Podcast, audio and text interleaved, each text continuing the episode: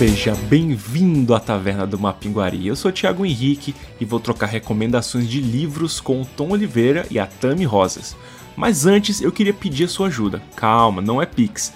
É que o episódio número 100 da Taverna do Mapinguari tá chegando e a publicação vai ser no dia do aniversário de 6 anos do Mapingua Nerd. Para isso ser bem especial, a gente quer que você participe. Sim, tu mesmo. Como? Mandando um áudio pra gente no WhatsApp ou no Telegram. O número é 9285922997. Mas os links pro WhatsApp e pro Telegram estão também no post do podcast para facilitar. Mas ó, a gente vai gravar esse episódio na noite desta quinta-feira 17, ou seja, daqui a dois dias se você estiver ouvindo no dia da publicação desse episódio. Então você precisa mandar sua mensagem antes disso. Pode ser comentário, uma mensagem, uma história envolvendo a taverna do Mapinguari ou Mapingua Nerd. O importante é que você participe para o episódio ficar bem legal. Agradecemos do fundo do coração desde já.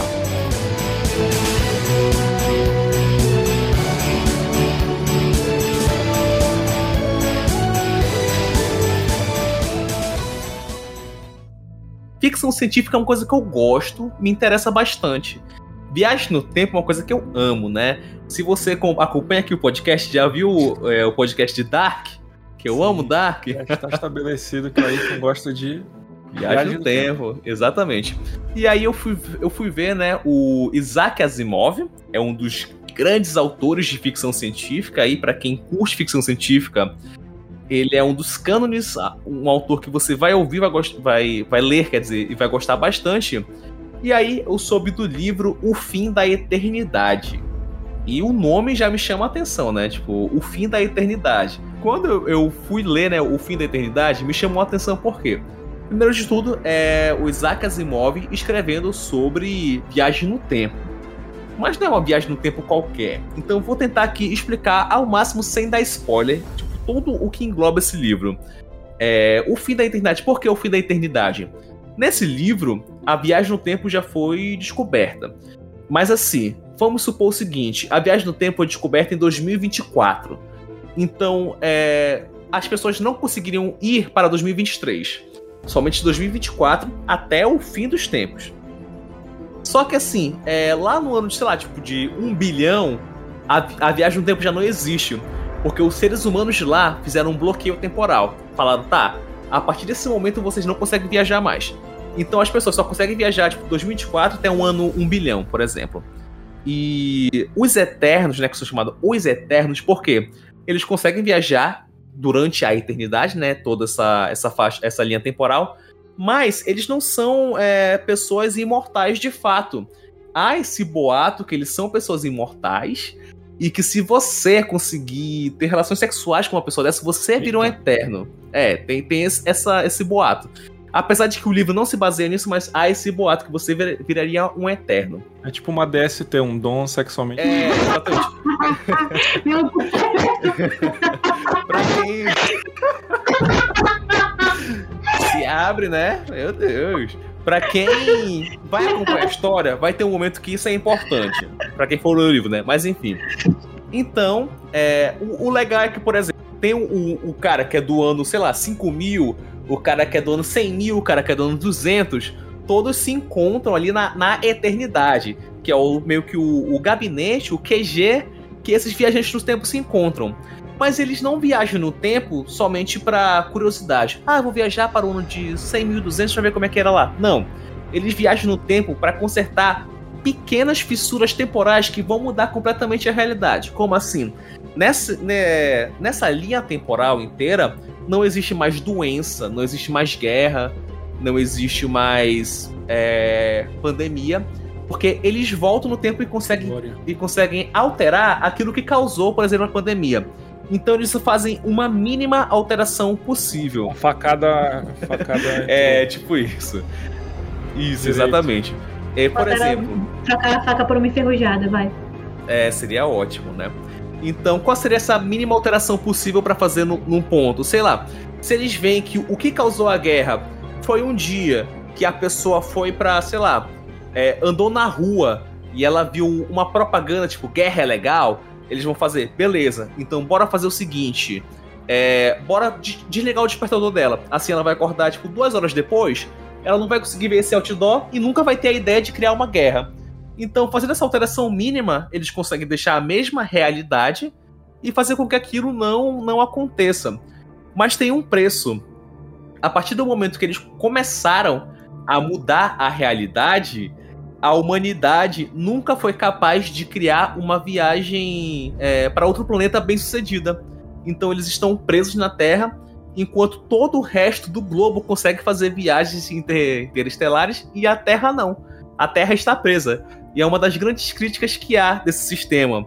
E outra crítica também é do livre-arbítrio, né? Então quer dizer que se você faz uma coisa, você não sabe se está vivendo uma realidade que você escolheu ou uma realidade que os eternos escolheram para você viver. Porque eles podem ter voltado no tempo e alterado. Você não, nunca vai saber disso. Só aquela, aquelas pequenas pessoas possuem a habilidade de voltar e ir no tempo e fazer essas alterações. Então é muito interessante, tá? As pessoas que fazem essa viagem são chamadas de computadores, porque eles fazem lá os cálculos para saber qual é o momento ideal que eles podem alterar. E aquilo, o Isaac Asimov é o mestre da ficção científica, ele cria coisas muito, muito bem elaboradas. E também vem vários é, debates filosóficos que você pode ter a isso, né? Por exemplo, que eu falei do livre-arbítrio, se a escolha que você faz realmente foi você que decidiu. E o que dá o direito daquelas pessoas decidirem o que vale a pena alterar ou não vale a pena alterar, né? Porque. E, e vem isso, eles falam, tá, e vamos ficar presos somente na Terra? sem poder fazer viagens interestelares, porque há essa, essa viagem no tempo. Então, para quem se interessa por ficção científica, viagem no tempo, fica a indicação O Fim da Eternidade. É um livro bem curto até. Eu li nos três dias. Mas é assim, é uma coisa muito, muito interessante. E uma coisa também é que o Isaac Asimov, ele consegue te explicar bem. Ele não, não é aquela pessoa, tipo, sei lá, tipo, o Christopher Nolan que praticamente desenha na sua cara o que você tem que entender. Não ele te explica de uma forma que você entende, não fica perdido e acaba lendo uma história de viagem no tempo muito, muito bem feita. E claro, ainda há é, outras, outros plot twists que acontecem na história, né? E é bem interessante, né? Outro ponto que eu lembrei, por exemplo, é que naquela. É, os livros ficaram, tipo, sei lá, de 2023 pro, pro, pro, pro passado. 2024 já não tinha mais livros. Então, o livro é uma coisa muito rara de se ter. E a história da humanidade antes da viagem do tempo é uma coisa muito rara também de você acabar conhecendo. Só é, é tipo isso. Então, o protagonista ele tem uma coleção de livros que já estão bem velhas. Ele gosta de ler aquele livro físico, né? A partir do. Lá na eternidade, as pessoas só vê vídeos. É um hipster o... da leitura. É tipo isso. As pessoas só, só vê vídeos ele e conseguem... Ele verde. é, esse é cult. E as, as, pessoas só, só vê vídeos e conseguem absorver tudo que há de importante ali para ser aprendido. E é isso, galera. Fica Caralho, que previu o futuro, né? Basicamente. Exatamente, ali, né? Previu os tutoriais do YouTube. Uhum. E o Isaac Asimov, ele era um cara que, para escrever, ele passava assim meses pensando naquele universo, naquela história. Pensava, pensava, pensava, sentava, né? Depois de alguns meses, escrevia numa lapada só. Pá, tá aqui meu livro. Caralho. Tanto que ele lançou muitos, muitos, muitos contos e livros, assim, é. Eu acho que se existisse uma, uma editora que só publicasse Isaac Asimov, ia demorar, tipo assim, uns 10 anos para publicar tudo que ele, que ele fez. Caramba. Então, era um cara muito inteligente que escreveu muita coisa. E fica aí, né, uma das coisas. É, ele é conhecido como aquele que escrevia o pai da robótica, né? Escrevia muitos livros sobre robôs. Sim. Mas aí fica uma indicação, né, de vivo de viagem no tempo, que é bem interessante e não deixa nada a desejar. Maneiro, é, legal. Só um, adendo. Só, não, não, é só a, aumentar essa informação sobre o Asimov. Ele escreveu mais, ele escreveu e editou mais de 500 livros durante a vida dele. Então, assim, é muita coisa, é muita coisa, muita coisa. Então, assim, o Asimov, ele, engraçado que cada livro dele a gente tem um tom, assim, sabe? Ele não é aquele escritor que escreve vários livros iguais e muda só os personagens e alguma outra coisa do roteiro. Então, O Fim da Eternidade eu achei muito divertido de ler. É, eu achei um livro diferente, muito diferente de. Como é que é o nome do livro? Estou esquecendo do livro o, o Fim da Infância que, e eu também o Fundação. Eu achei muito diferente o tom da, do livro.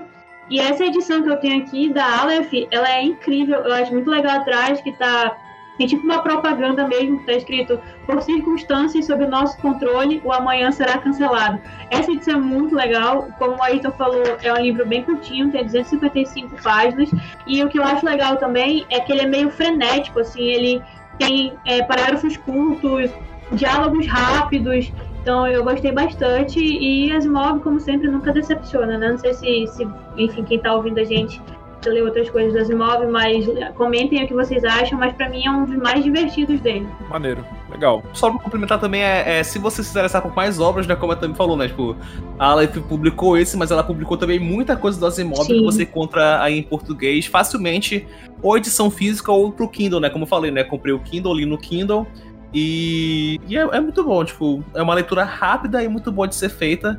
E felizmente tem muito conteúdo do Asimov em português, né? Com uma tradução muito boa aqui no Brasil. Se você quiser comprar esse livro, outros livros do Asimov, ou qualquer um que a gente vai indicar aqui hoje, por favor, compre pelo link do Mapingua Nerd, tá no post aí no, da publicação desse podcast, é só clicar ir pro site da Amazon e comprar, que a gente ganha uns centavinhos aí. Infelizmente você não pode ser nosso amigo pra gente ganhar esses, esses centavos. Mas se você for só conhecido, tenta aí que talvez a gente ganhe uns centavinhos da Amazon.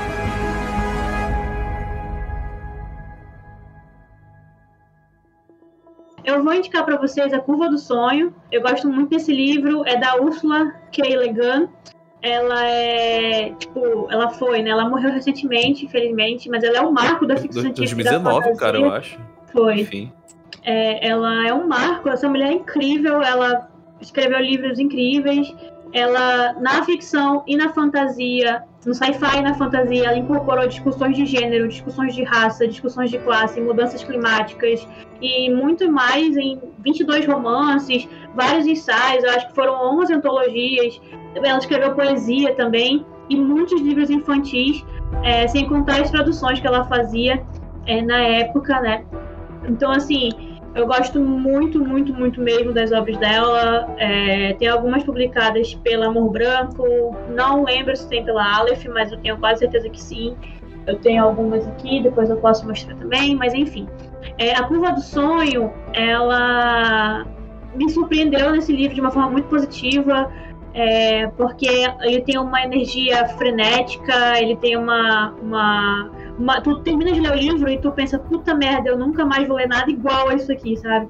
Porque é, é sobre sonho em si, como diz o nome, o nome do livro é A Curva do Sonho, e nele a gente conhece o George Orr, O-R-R ele vive num mundo caótico, assim, não tem mais. É, tem mais pessoas do que água, não tem comida, o ar é, é ruim para respirar em todo canto, e trabalhos são escassos e tudo mais. Só que o grande ponto desse livro é que tu nunca sabe qual é a verdadeira realidade da parada. Porque o War, ele tem. O Jorge, ele tem sonhos durante a noite, e quando ele acorda, esses sonhos se tornam realidade. Então, é tipo como se ele sonhasse e modificasse a realidade que ele vive. Então, ele não sabe mais qual é a realidade dele, não sabe o que está acontecendo. E é por isso que, para parar esse constante, essa constante mudança que ele causa na realidade de todo mundo, ele abusa de drogas, ele faz um, um, algumas terapias e nunca deu certo, nunca melhorou nem nada. Então, é aí que ele acha a terapia voluntária é, e assim, esse personagem, o principal, ele queria, sei lá, eu senti tanta raiva dele, porque ele era muito apático, sabe? Ele não fazia nada, ele só existia e ele via as coisas acontecendo. Assim, não vou dizer que eu sei como é sonhar e mudar a realidade, né? Mas é, ele, ele não. Ou não, né? Vai que tu tá mudando a Exato. realidade. E aí ele, ele me, sei lá, eu acho que ela escreveu ele de propósito dessa forma, sabe? Um personagem principal apático, um personagem principal que não, não faz nada para mudar isso. Ele só realmente abusa das drogas e procura tratamentos que não dão certo. E aí ele vai parar nessa terapia voluntária, é, onde ele conhece o psiquiatra William Harber e aí, cansado de mentir para as pessoas, de não durar nenhum relacionamento, de não durar nenhum emprego, as pessoas morrendo e tudo mais, ele conta a verdade para esse, esse psiquiatra. E aí, na primeira sessão, o psiquiatra acha realmente que ele tem, né, é, tem problemas psicológicos, que ele não tá falando nada com nada. E aí ele sonha e muda. E aí o, o psiquiatra é, percebe isso e toma noção dessa efetividade dos sonhos do George e começa a, abusar disso em prol dele. Ele constrói uma máquina e a partir disso ele consegue controlar os sonhos do George e sempre com discurso estamos fazendo bem, estamos fazendo o que é certo, estamos melhorando, é, mas claro que sempre aquela questão de poder e tudo mais, e isso começa a sair do controle é, muito rápido, é, a gente descobre que que o homem, essa arbitrariedade do homem de achar que pode e deve mudar algumas coisas do seu ponto de vista, achando que fará um bem global, é, só traz mais sofrimento e consequências sociais que não podem ser previstas. Se um sonho encerra uma guerra, ele inicia outra guerra, então tem tudo isso. E a, questão, será que o homem realmente é capaz de viver em paz, uma paz universal e tudo mais? Mas principalmente, eu acho que o ponto-chave desse livro é sobre poder, né? O poder que o homem possui, e sempre que ele tem mais poder, ele quer mais poder ainda, e sempre com o discurso de estou fazendo bem, estou fazendo isso para um bem maior, que, que ninguém sabe qual é. Então, a narrativa do livro também é quase musical, assim, eu gosto muito. Tem uns diálogos e parágrafos bem longos, porque tem muita descrição de termos da onirologia, da hipnose, histórias e ambientações, mas a leitura tem um ritmo bem legal e finaliza de um jeito assim que eu fiquei em choque. Eu, eu fiquei assim, gente, o que, está acontecendo? Aí, de uma hora, tu acha que ela tá falando sobre fantasia, ela mistura ficção científica. É, é, é muito bom e eu super recomendo esse livro para vocês tu, tu, falou assim, ah, eu não sabia, parecia que era de fantasia, depois entrar ficção científica, mas desde o início eu achei que era ficção científica. Tipo, em que momento? É, é porque tu lendo, tu lendo, tu, é, tem alguns, algumas ambientações, alguns personagens que parecem, é, são típicos da fantasia, entendeu? Então, mas assim, a narrativa toda e até a construção do livro é todo sci-fi mesmo, não tem, não tem nem tirar nem pôr, assim. Saquei. Ele é contemporâneo, assim, tipo, a ambientação, sei lá. É futurista? É... Ele se passa na. Eu, acho, eu nem lembro qual é o ano que o livro começa. Mas ele é na, na é contemporâneo a Úrsula, então deve ser 1900 e pouco, assim, sabe? 1990, 1980. No expediente do livro, tá falando que é de 1971. É, é, é, é contemporâneo a escritora, entendeu? Ah, ele é contemporâneo a que ela escreveu. Nossa, só, só queria comentar uma coisa, é que a Tami falou que tem é, sentenças muito longas, né? Parágrafos longos. Mas o livro ele tem, tipo, 223 páginas. Então dá Sim. pra ver, né, que ela consegue tirar o máximo de um livro que é até bem curto, bem fino de ser lido. É muito, assim, tem, tem parágrafos, tu vai ver que tem parágrafos que ocupam uma página inteira, que não tem interrupção nenhuma, assim. É diretão, mas é, é muito bom. Esse livro foi um dos melhores que eu já li na minha vida, assim. Eu já li, eu acho que eu já li bastante, então, sério, esse livro vale muito a pena.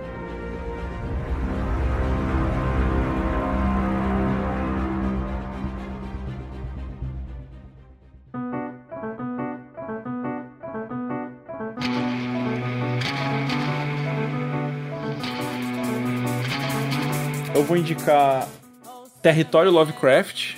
Tu assistiu a série? Assisti a série. É, eu assisti a série depois de ter lido o livro e, e ainda bem, assim. Na verdade, não sei ainda bem. Talvez eu tivesse gostado mais da série se eu não tivesse lido o livro. Geralmente acontece. Isso, a série eu comecei gostando muito, assim, e terminei meio. Eh, não sei. É, mas enfim, é, como a Tami falou, é, é, o livro que deu origem à série da HBO, que é uma, é, que é uma série excelente, assim, eu, eu, posso ter tido meus problemas com ela em alguns momentos, mas é uma série excelente. É, o livro saiu pela Intrínseca, e ele tem um ponto positivo, até para quem viu a série, que é ele ser realmente bastante diferente da série. Assim, a série mudou bastante coisa, eu não digo necessariamente que foi para melhor ou para pior, mas tem muita coisa que acontece na série que não acontece no livro, assim. Como é que é esse livro? A gente tem a família e alguns amigos, todos negros, assim, no, nos Estados Unidos dos anos 50, então, hum, bem durante aquele apartheid é, que rolou nos Estados Unidos, aquela segregação regulamentada mesmo, onde a gente tinha é, coisas do tipo, negros não podem sentar na parte da frente do ônibus, pode, só podem entrar. É, tem, tinha banheiros que era só para negros, tinha determinados bebedouros que negros não podiam beber, eles não podiam entrar em piscinas públicas, por exemplo. Então, era realmente um apartheid, assim. Ainda bem é... que o racismo acabou depois disso, né? É, pois é. é e, e, e, assim, é, hoje a gente tem um, um, racismo que ele, ele continua muito presente, mas ele, ele pelo menos não era tão regulamentado, né? Tipo, o racismo não era a lei. Hoje ele tá, tá lá, mas tá, tá invisível é, dentro da lei, né? Ele só, só na execução.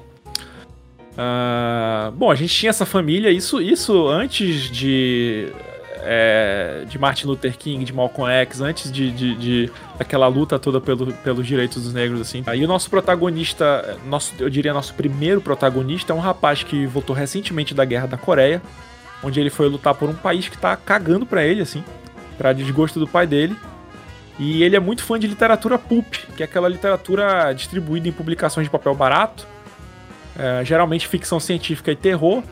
E um dos autores que ele gosta é Howard Phillips Lovecraft, também pro desgosto do pai dele, porque o Lovecraft é um escritor extremamente racista. Lovecraft é um racista filha da puta. É, ele era tão racista ao ponto dos amigos dele, contemporâneos dele da década de 20, ou seja, 100 anos atrás, tinham que falar para ele: ei, mano, tá demais. Pega Ele, leve aí. Segura a tua onda aí, cara. Segura aí. É, década de só, 20 né? foi antes da década de 20 Lovecraft? Acho que foi a década de 20, né? Por aí. É, ele foi um dos, dos, dos, caras que fazia pulp, inclusive, né? Sim. É, pois é, ele, um ele publicava em revistas e tal. Isso, então o, o, o, nosso protagonista, o Atticus, ele gosta muito de Lovecraft e o pai dele Na realidade, vamos lá, é, o, o, Lovecraft, ele morreu em 37, se não me engano. Então, é, mas ele... ele não morreu velho, né? Ele morreu, é, ele morreu, ele morreu no auge assim, das publicações uhum. dele. Então era bem nessa época mesmo que ele tava publicando. Cara, tipo, eu, eu, é, o Lovecraft é um desses autores que você vai ouvir falar, né? Se você for interessado, acho que não só por livro hoje em dia, tem muita coisa que é relacionada ao Lovecraft, né? Por exemplo, a gente numa pingua, a gente joga o RPG que é baseado no, Lovecraft de vez em quando. Então é uma coisa que está realmente agregada à cultura pop, porque ele foi um dos caras que começou ali o terror, terror cósmico, né? E ele se apossou assim, né? E criou muita coisa que até hoje é muito influente. E ele criava essas criaturas inimagináveis que às vezes ele nem conseguia descrever, né, no próprio livro. Ficava à mercê da sua imaginação. E isso atraiu muitas pessoas, muita, muita gente quis é, ver mais sobre Lovecraft, ler mais sobre ele. Que inclusive hoje você indo, sei lá, tipo, numa livraria física, é, recomendo que não faça isso, na verdade, né? Mas indo, sei lá, na Amazon, algo do tipo, você vai encontrar facilmente em catálogo livros do Lovecraft. Então até hoje é um autor que, até porque está em domínio público, é um autor muito publicado e você vai conseguir uhum. tipo, ler coisas realmente de terror assim que você vai pensar, poxa, então isso que hoje em dia é um assunto que ainda tá acontecendo, esse cara criou muito tempo atrás e agregou, é, muitos fãs começaram a ler e hoje em dia tentam replicar aquilo que ele fazia também. Então, a gente tem o Atticus, que é esse rapaz que gosta de literatura pulp, gosta de Lovecraft. É, por que, que o livro tem esse nome de território Lovecraft? Só porque ele gostava do Lovecraft? Ou o país do Lovecraft, no original é Lovecraft Country. Mas porque esse rapaz, chamado Atticus, recebeu uma carta esquisita do pai dele, dizendo que tinha feito descobertas sobre a família da mãe dele, que já tinha morrido, e que existia um segredo sobre a ancestralidade dele, do Atticus, e falando para ele encontrar com ele em Arkham. Arkham, quem já leu Lovecraft sabe que é uma cidade americana fictícia que aparece nas obras do Lovecraft, que é, que é um, onde fica a Universidade de Miskatonic, que financiou aquela expedição até as Montanhas da Loucura, que é onde estudou Herbert West, enfim. É onde passam vários dos contos do Lovecraft, é na cidade fictícia de Arkham mas não é realmente Arkham. Uh, o pai dele escreveu errado, é Ardan, que fica em Massachusetts. E ele, uma amiga e o tio dele acabam viajando de carro para descobrir o que aconteceu com o pai dele, uh, qual é o segredo uh, que, da, que a família da mãe dele escondia, sei lá, que a mãe dele não gostava de falar. E aí eles vão ter todo tipo de contato com o terror. E é aí que entra o grande tchan desse livro é que a gente tem tanto terror sobrenatural e, e, e, Lovecraftiano, assim, quanto um terror muito mais assustador que são os monstros da vida real, né? O racismo e os perigos que eles correm simplesmente por serem pessoas negras viajando de carro pelos Estados Unidos. Uh, e essas são as partes que realmente dão medo, que te deixam tenso, te deixam angustiado. Uh, a parte do terror sobrenatural que é presente no livro é geralmente algo que acaba te empolgando, te fascinando, assim. Enquanto que os momentos que o livro te puxa para a realidade são os que te deixam realmente é, tensos e preocupado com os personagens. Uh, e é muito legal como ele mistura isso. É, território Lovecraft ou, ou país Lovecraft é um nome legal porque permite esse duplo sentido. É um ambiente onde os horrores Lovecraftianos ou horror cósmico pelo qual Lovecraft é conhecido, é conhecido é, tá presente, mas também é o país do Lovecraft no sentido de ser um país de racistas. É o, o país do Lovecraft, esse autor racista do caralho. Então, o livro brinca com isso de uma maneira bem legal, assim. A, a capa do livro é, deixa isso bastante claro, porque a gente tem tentáculos, esses tentáculos que são muito associados ao Lovecraftiano, é, é, Cthulhu, mas que formam capuzes da Ku Klux Klan, né? Nossa, pode crer, agora que eu então, o livro ele, ele, ele é em formato de antologia, assim, ele tem é uma coletânea de contos e ele passa essa, essa vibe de, essa, de literatura pulp, de, de serem vários contos. É, então tem contos sobre a casa mal assombrada, contos sobre o cara que faz isso, aquilo, tem monstro, tem coisa, mas são todos esses contos são interligados e eles são contínuos, é como se eles fossem episódios de uma série. É, Inclusive o livro ele começou sendo uma série. A gente sabe da série da HBO que adaptou o livro, mas o livro originalmente o cara tinha escrito esse enredo para ser uma série de TV para Fox. Ele apresentou para Fox. É, os caras não se interessaram muito, assim, mas a, a, ideia era que fosse um tipo de arquivo X, onde vez da gente ter agentes americanos é, do FBI descobrindo coisas sobrenaturais alienígenas, a gente ia ter essa família, esses, esses amigos todos negros nos Estados Unidos na década de 50. É, porque o autor tá, tá, bastante ciente sobre o passado. Sobre a. Passado não, né? Sobre a, todo o racismo presente na obra do Lovecraft e ele achou que seria interessante brincar com isso desde o início. E é interessante mesmo, né? E até ver, a gente vê que até hoje não tem uma grande adaptação do Lovecraft, né? Pro cinema ou pra, pra série de televisão. E que legal que ele conseguiu pegar isso e fazer um livro que é crítico, né? Criticar o Lovecraft, fazer um, uma, uma saga, uma saga não, né, uma aventura bem, bem interessante, como você falou, né? Que envolve o terror do Lovecraft, mas também aquelas questões raciais que ele fazia questão de ser tão contra, assim. É, sim, a gente, a gente tem muita coisa baseada em Lovecraft, tipo, tu, várias obras grandes, sei lá, se for pegar aquele Cloverfield, o monstro é, é claramente um monstro Lovecraftiano. Se tu for pegar Hellboy, por exemplo, que ganhou o filme, tem muita coisinha de Lovecraft ali. É, mas a adaptação direta da obra do Lovecraft, é, apesar de ter tido vários, tem, mas, mas é tudo é cinema B, filme trash, uh, uns filmes estrangeiros assim não tão conhecidos. Eu já assisti uns que são, são bem interessantes, assim, tem um que é o, o Dagon, que é legal. É, e saiu recentemente uns, um com o Nicolas Cage, que foi A Cor que Veio do Espaço, acho que de filme grande, assim, em Hollywood, acho que esse é o mais próximo, apesar dele ser meio trash, assim. O que é com o Nicolas Cage já pensa... Cage, né? hum? Pois é. é. Exato. É, mas é bem, bem legal, tá? É bem maneiro esse livro. É... Quem quiser, quem gosta de ouvir podcast e gosta, quer saber mais sobre Lovecraft, eu gravei um podcast chamado Linha 706. Não sei se vocês conhecem de um, um rapaz chamado Alberto Carvalho, que tem esse podcast. É, vou deixar o link aí também no, no, coisa. A gente falou sobre Lovecraft, a gente gravou também com um escritor chamado Jean Santos, que recomendo conhecer. Vou deixar o link aí no post. Então, é, eu perguntei, né, se tu tinha visto a série, porque eu, eu realmente fiquei. Não fiquei. Não não gostei, mas eu achei o final da série bem fraco. A temporada bem fraco é, pro nível do livro. E eu gosto muito do que eles fizeram com esse, com esse livro, com, com toda a trama, justamente por conta do Lovecraft ser, ter sido uma pessoa, um cara muito racista, é, muito segregacionista. Então, eu acho importante é, trazer essa discussão, independente da relevância que ele tenha, independente da, da fama dele, do que ele produziu. Acho importante essa crítica por cima da, da obra, é, eu gosto muito, eu gosto pra caramba do livro também.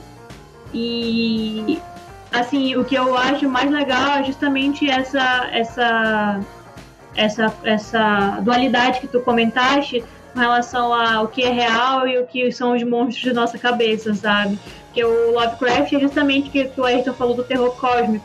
É muito do, do nosso inconsciente, do nosso que a gente está enxergando, o que a gente não está enxergando. É o medo do escuro e o que as coisas que tem no escuro que a gente não enxerga que podem nos causar. Mas na, nesse livro é muito palpável, é muito tangível. Esse livro é o cara é do claro, né? Na verdade. Exato. Esse, esse, esse livro é o que acontece quando a gente está enxergando. E o que, que, a gente faz quando a gente está enxergando? É, então eu gosto muito desse livro. É, eu não esperava gostar tanto, na realidade, quando saiu, eu não fiquei no hype. E aí eu, eu te, te confesso que eu só tenho esse livro porque a editora mandou um e-mail para mim e falou assim, tu queres? E tu não comprou ainda, tu vai falar dele? e aí ela, eu recebi, eu li e fiquei, caraca, eu deveria ter comprado assim que lançou porque é um livro muito importante. Essa, essa dualidade ela traz muita discussão pertinente uhum. com relação às pessoas que ainda produzem conteúdo sobre Lovecraft, como elas se portam com relação a isso. É, algumas preferem colocar para baixo do tapete, né, fingir que não aconteceu. Mas eu acho que é justamente isso. Esse livro ele mostra que a gente pode sim criticar, pode sim mostrar, apontar os erros e ainda continuar é, lendo e produzindo conteúdo em cima disso. Então, é isso. Sim.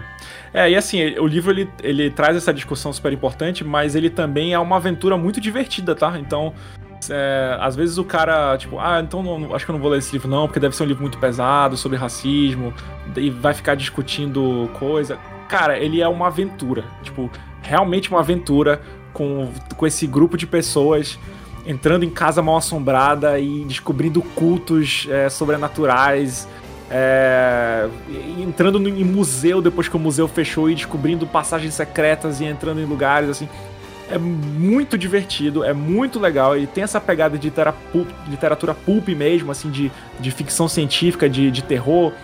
É, e ele brilha muito nesse sentido. Ele tem também, é claro, essa coisa do, do bem real do, do, do racismo, é sempre presente, é, é a parte mais, que mais aterroriza Tu tem muito mais medo pelos personagens quando um policial para eles na estrada do que quando eles vão entrar em algum lugar desconhecido que pode ter um monstro. Tu sempre fica muito mais nervoso o que, que vai acontecer quando o policial for falar com eles, entendeu? Sim. É, mas ainda assim é uma aventura muito divertida e tem esse, essa, essa coisa pesada, mas eu não achei ele um livro pesado. Sim, sim. É, eu achei ele uma, uma leitura leve, inclusive é um livro que tu devora, assim. É um livro que tu fica grudado, ele é bem dinâmico, ah, o, o, os contos têm um, têm um ritmo bem legal e ele é muito page turner, assim, tu, tu vai lendo uma página atrás da outra porque tu quer saber o que, que vai acontecer. Ele tem um negócio que é legal, que é ele ser dividido em contos e cada conto ter como protagonista um personagem diferente. Então, e é sempre um personagem que geralmente foi introduzido no conto anterior. Então, uh, tá, tem um personagem que ele é meio que coadjuvante naquele conto, uma, um, um, garotinho, uma criança ou, ou, a esposa de alguém. E aí no próximo conto a gente vê a, alguma história bem louca acontecendo com aquele personagem. E tu vai ficando um pouquinho agoniado porque tu fica, caramba, todos vocês estão passando por coisas loucas, vocês se conhecem, mas vocês não sabem que o outro tá passando por isso, entendeu? E tá tudo interligado, porque tem uma trama grande é, que, que interliga todos tem, tem uma pessoa responsável por tudo isso. E, então tu fica ansioso para que eles se conversem e, e que eles finalmente é, descubram tudo que tá rolando ao mesmo tempo, entendeu? Quem que tá mexendo com a família deles desse jeito, assim. É, é bem, bem legal. Parece assim. o RPG que a gente joga, né? É verdade. Inclusive, pois é, é, é, o sistema é, é, é, chamado de Cthulhu, que é inspirado em Lovecraft, então, então tem a ver também. Eu gosto muito de, da obra de Lovecraft, apesar do Lovecraft ser um filho da puta. E eu sempre disse que a, a, melhor vingança contra o Lovecraft é que tem um, um cara negro se divertindo com, com a obra dele e, e foda-se ele. E esse livro ele é o ápice disso, assim, ele é, é, botou protagonistas negros numa história de Lovecraft e os vilões são as pessoas brancas que o Lovecraft achava que era o, o ápice da humanidade, então... É, outra coisa legal é que, apesar do nome, né, não é um livro feito só para ser comercial e vender porque tem o nome do Lovecraft na capa. Tipo, não, o cara realmente colocou uma ótima história, um ótimo uhum. background, trouxe ali assuntos importantes a ser debatidos, então não fez, né? Claro, espera, ele esperava que vendesse, mas não foi só para vender, tipo, só pra, ah, vai ser Lovecraft e vou comprar de qualquer jeito. Não. Teve todo esse cuidado para fazer uma coisa bem legal.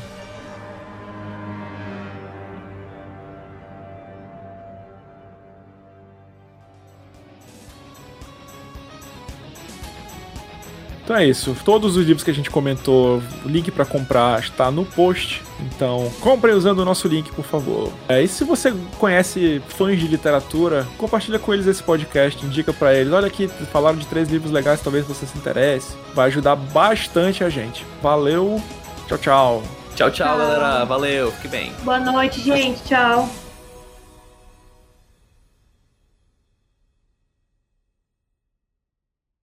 Esse episódio é dedicado à memória da Celice Fernandes, uma amiga muito querida que viu uma Pinguá Nerd nascer. Eu e a equipe do Mapinguá Nerd desejamos força aos amigos e familiares da Celice, que vai fazer muita falta pela pessoa incrível que era e que não vai ser esquecida.